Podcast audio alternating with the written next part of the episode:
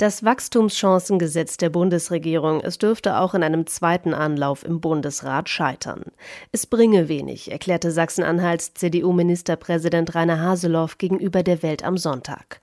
Zudem bekräftigte er, dass die fortdauernde Subventionierung von Agrardiesel für ihn weiter Grundlage für eine Zustimmung wäre. Steuerliche Entlastungen, erweiterte Abschreibemöglichkeiten, etwas weniger Bürokratie, all das steckt damit weiter in der politischen Sackgasse. Auch mir ging das Wachstumschancengesetz noch nicht weit genug, aber es ging auf jeden Fall in die richtige Richtung. Betonte die Wirtschaftsweise Ulrike Malmendier im Interview der Woche des Deutschlandfunks, um eben einen Impuls zu setzen für die Wirtschaft. Diesen fordern eigentlich auch mehrere CDU-Ministerpräsidenten in der Welt am Sonntag. Hessens Ministerpräsident Boris Rhein schlägt unter anderem die Abschaffung des Solidaritätszuschlags für Kapitalgesellschaften vor.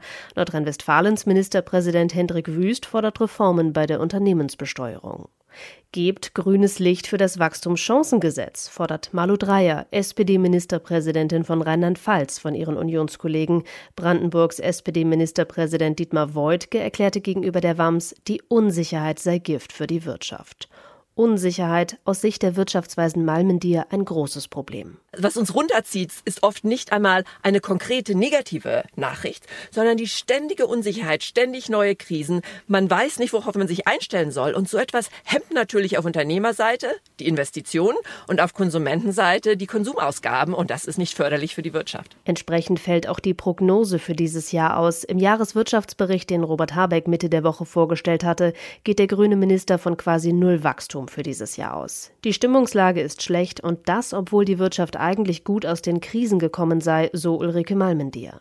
Die Energiepreise hätten sich stabilisiert, Lieferkettenprobleme seien gelöst, Gelegenheit für die Politik, sich der langfristigen Probleme anzunehmen, doch auch hier komme man wenig voran, so Malmendier. Beispiel Bürokratieabbau. Alle sind sich einig. Was mir aber fehlt, was mir zum Beispiel auch im Jahreswirtschaftsbericht dieser Woche fehlt, sind die ganz konkreten Maßnahmen, was wann wie gemacht wird. Mein Eindruck ist, dass wir in Deutschland oft von diesen Änderungen reden, sie dann aber nicht umsetzen, weil wir Angst haben, nicht die perfekte neue Lösung gefunden zu haben. Auch die Dreierkonstellation der Bundesregierung trage dazu bei, dass es schwierig sei, Lösungen zu finden. Das gilt auch für die Frage, wie wirtschaftliche Entlastungen finanziert werden sollen.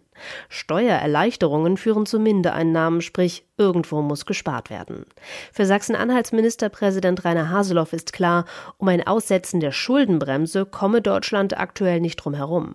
Für die Unterstützung der Ukraine, die Militärausgaben und die Förderung der Wirtschaft fordert er in der Welt am Sonntag eine zeitlich limitierte Aussetzung mit klarer Tilgung.